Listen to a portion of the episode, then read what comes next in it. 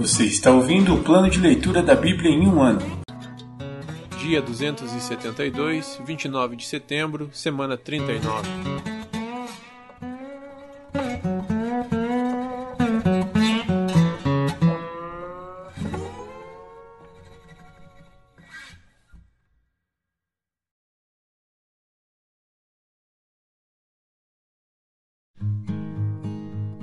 Terceira carta de João, capítulo 1 Saudações.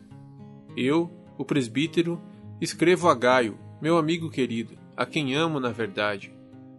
Amado, espero que você esteja bem e fisicamente tão sadio quanto é forte em espírito. Alguns dos irmãos regressaram e me deixaram muito alegre quando falaram de sua fidelidade e de como você vive de acordo com a verdade. Eu não poderia ter maior alegria que saber que meus filhos têm seguido a verdade. Incentivo a Gaio. Amado, você é fiel quando cuida dos irmãos que passam por aí, embora não os conheça. Eles falaram à igreja daqui a respeito de sua amizade afetuosa. Peço que continue a suprir as necessidades deles de modo agradável a Deus, pois eles viajam a serviço do Senhor e não aceitam coisa alguma dos que são de fora. Assim, nós mesmos devemos sustentá-los, a fim de nos tornarmos seus cooperadores quando eles ensinarem a verdade. Escrevi à igreja sobre isso, mas Diótrefes, que gosta de ser o mais importante, se recusa a receber-nos. Quando eu for, relatarei algumas das coisas que ele tem feito, bem como suas acusações maldosas contra nós. Ele não apenas se recusa a acolher os irmãos, mas também impede outros de ajudá-los. E, quando o fazem, ele os expulsa da igreja. Amado, não deixe que esse mau exemplo o influencie, mas siga apenas o que é bom. Quem faz o bem prova que é filho de Deus. Quem faz o mal prova que não conhece a Deus. Todos, incluindo a própria verdade, falam bem de Demétrio. Nós dizemos o mesmo a respeito dele, e você sabe que falamos a verdade. Conclusão: Tenho muito mais a lhe dizer, mas não quero fazê-lo com pena e tinta, pois espero vê-lo em breve e então conversaremos pessoalmente. A paz seja com você. Seus amigos daqui mandam lembranças. Por favor, envie minhas saudações pessoais a cada um dos amigos daí.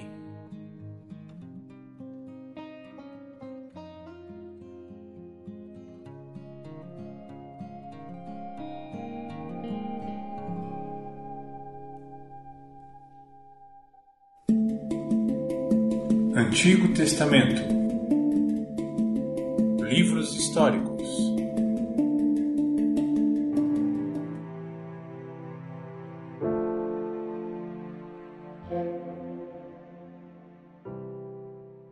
Livro de Esdras, capítulo 7 Esdras chega a Jerusalém. Muitos anos depois, durante o reinado de Artaxerxes, rei da Pérsia, havia um homem chamado Esdras. Ele era filho de Seraías, filho de Azarias, filho de Ilquias, filho de Salum, filho de Zadok, filho de Aitube, filho de Amarias, filho de Azarias, filho de Meraiote, filho de Zeraías, filho de Uzi, filho de Buque, filho de Abizua, filho de Finéias, filho de Eleazar, filho do sumo sacerdote Arão. Esdras era escriba, conhecedor da lei de Moisés, dada ao povo pelo Senhor, o Deus de Israel. Esdras foi da Babilônia a Jerusalém, e o rei lhe deu tudo o que ele pediu, porque a mão do Senhor, seu Deus, estava sobre ele. Alguns dos israelitas, e também alguns sacerdotes, levitas, cantores, guardas das portas e servidores do templo, viajaram com ele para Jerusalém no sétimo ano do reinado de Artaxerxes. Esdras chegou a Jerusalém em agosto desse mesmo ano. Partiu da Babilônia em 8 de abril primeiro dia do novo ano, e chegou a Jerusalém em 4 de agosto, porque a bondosa mão do Senhor, seu Deus, estava sobre ele. Pois Esdras tinha decidido estudar a lei do Senhor, obedecer a ela e ensinar seus decretos e estatutos ao povo de Israel. A carta de Artaxerxes a Esdras. O rei Artaxerxes tinha dado uma cópia da seguinte carta a Esdras, o sacerdote e escriba que estudava os mandamentos e decretos do Senhor e os ensinava a Israel de Artaxerxes, rei dos reis, ao sacerdote Esdras, mestre da lei do Deus dos céus, saudações. eu decreto que qualquer israelita em meu reino, incluindo os sacerdotes e os levitas, que desejar regressar com você para Jerusalém, poderá ir. Eu e meus sete conselheiros o instruímos a investigar a situação em Judá e em Jerusalém, com base na lei de seu Deus, que está em suas mãos. Também o encarregamos de levar consigo a prata e o ouro que lhe entregamos voluntariamente como oferta para o Deus de Israel, que habita em Jerusalém. Além disso, você levará toda a prata e todo o ouro que obtiver na província da Babilônia, bem como as ofertas voluntárias do povo e dos sacerdotes para o templo de seu Deus, em Jerusalém. Use esses recursos para comprar novilhos, carneiros, cordeiros e as respectivas ofertas de cereal e ofertas derramadas. Tudo isso será oferecido no altar do templo de seu Deus, em Jerusalém. A prata e o ouro que restarem poderão ser usados como parecer melhor a você e a seu povo, conforme a vontade de Deus. Quanto aos seus utensílios que lhe confiamos para o serviço no templo de seu Deus, entregue-os todos diante do Deus de Jerusalém. Se precisar de mais alguma coisa para o templo de seu Deus, ou para qualquer necessidade semelhante, use recursos da tesouraria real. Eu, o rei Artaxerxes envia o seguinte decreto a todos os tesoureiros da província a oeste do rio Eufrates. Deem a Esdras, sacerdote e mestre da lei do Deus dos céus, tudo o que ele requisitar.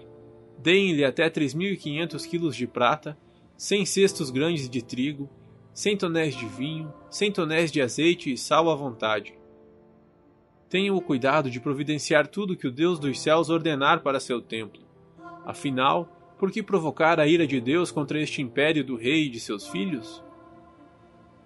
Também decreto que nenhum sacerdote, levita, cantor, guarda das portas, servidor do templo, nem qualquer outro trabalhador no templo será obrigado a pagar tributos, impostos e taxas de qualquer tipo.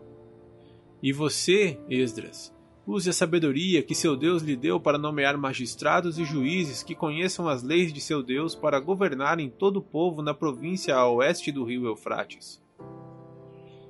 Ensine a lei a todos que não a conhecem.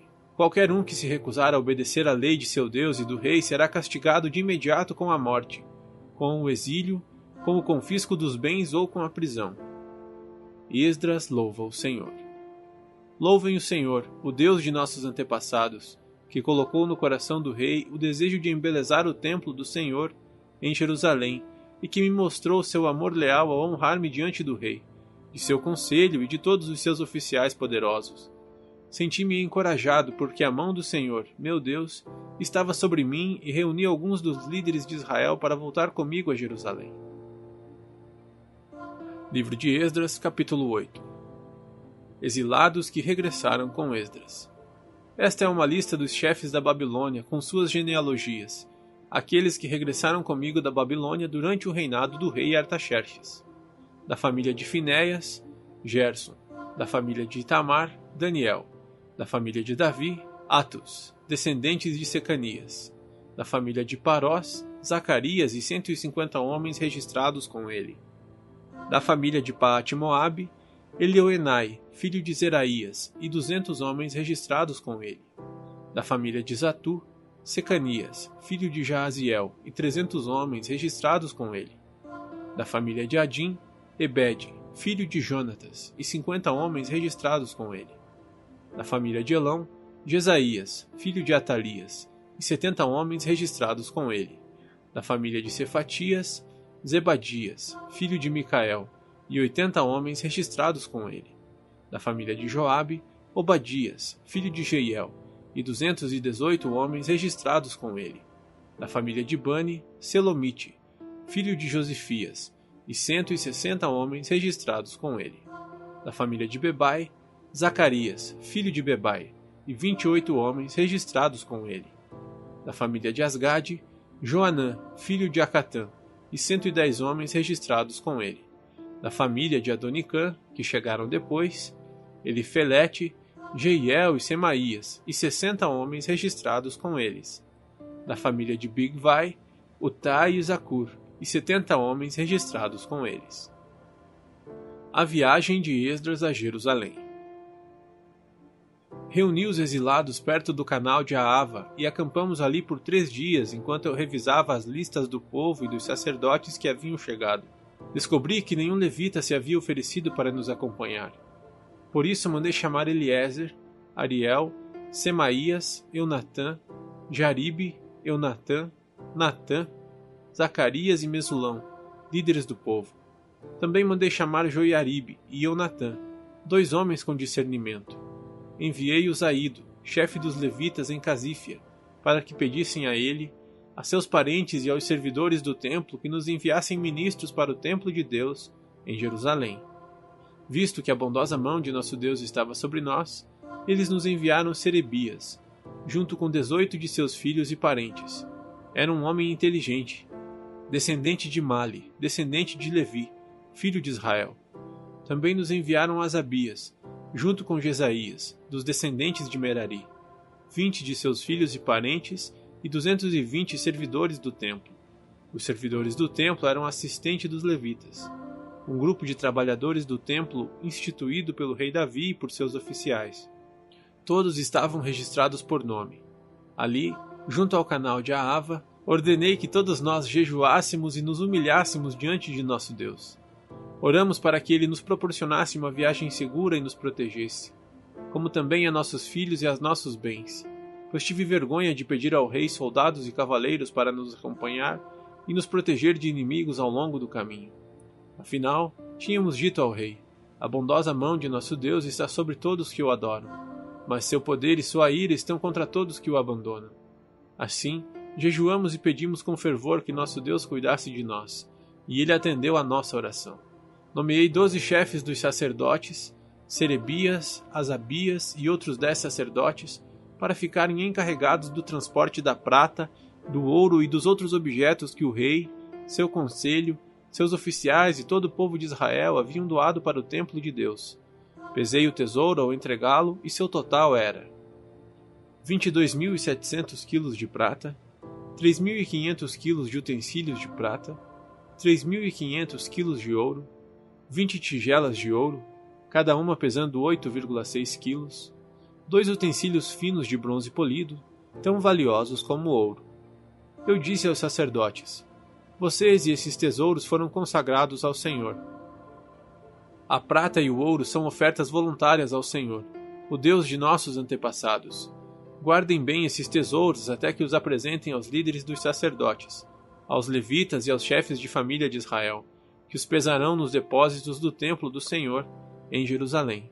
Os sacerdotes e os levitas aceitaram a responsabilidade de transportar esses tesouros de prata e de ouro até o templo de nosso Deus, em Jerusalém.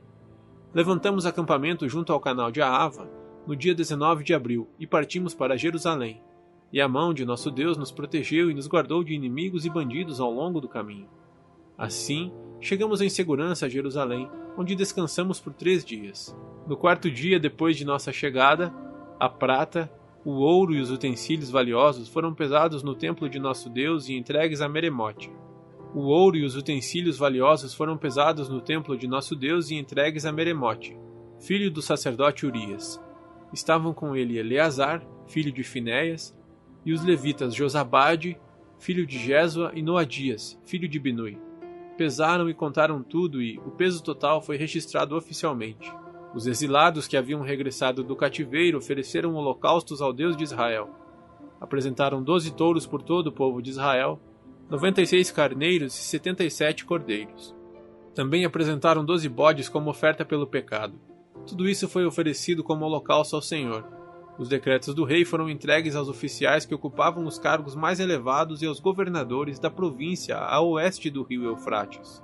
Os decretos do rei foram entregues aos oficiais que ocupavam os cargos mais elevados e aos governadores da província a oeste do rio Eufrates, que passaram a apoiar o povo e o templo de Deus.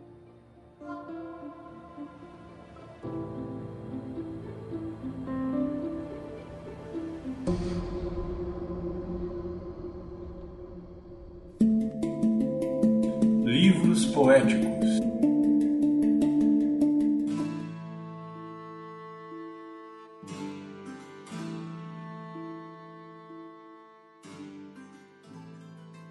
Livro de Salmos, capítulo 94 Ó Senhor, ó Deus da vingança, manifesta teu esplendor. Levanta-te, ó juiz da terra. Dá aos orgulhosos o que merecem. Até quando, Senhor? Até quando os perversos se alegrarão de suas maldades? Até quando falarão com arrogância? Até quando os que praticam o mal contarão vantagens? Esmagam o teu povo, Senhor, oprimem os que pertencem a ti. Matam viúvas e estrangeiros e assassinam órfãos. O Senhor não vê, eles dizem. O Deus de Israel não se importa. Pensem melhor, tolos. Quando vocês, insensatos, entenderão? Acaso é surdo aquele que fez os ouvidos? É cego aquele que formou os olhos? Aquele que castiga as nações não os castigará? Aquele que tudo sabe não sabe o que vocês fazem? O Senhor conhece os pensamentos de cada um, sabe que nada vale. Feliz é aquele a quem disciplinas, Senhor, aquele a quem ensinas tua lei. Tu lhes dás alívio em tempos de aflição até que se abra uma cova para os perversos. Pois o Senhor não rejeitará seu povo, não abandonará os que lhe pertencem. Os julgamentos voltarão a se basear na justiça, e os de coração íntegro a buscarão. Quem me protegerá dos perversos? Quem me defenderá dos que praticam o mal? Se o Senhor não tivesse me ajudado, eu já estaria no silêncio do túmulo. Gritei: Estou caindo. Mas o teu amor, Senhor, me sustentou. Quando minha mente estava cheia de dúvidas, teu consolo me deu esperança e ânimo. Podem os líderes injustos, aqueles cujos decretos permitem a injustiça, afirmar que Deus está do lado deles? Juntam-se contra os justos e condenam os inocentes à morte. Mas o Senhor é minha fortaleza. Meu Deus é a rocha onde me refugio. Deus fará os pecados dos perversos caírem sobre eles. Ele os destruirá por suas maldades. O Senhor, nosso Deus, os destruirá.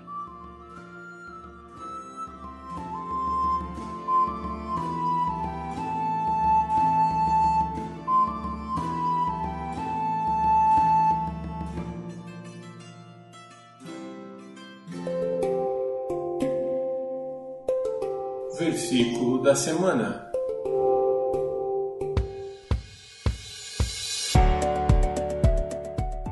Quem não ama não conhece a Deus, porque Deus é amor. 1 João 4:8. Quem não ama não conhece a Deus, porque Deus é amor. 1 João 4:8. Quem não ama não conhece a Deus, porque Deus é amor. 1 João 4:8.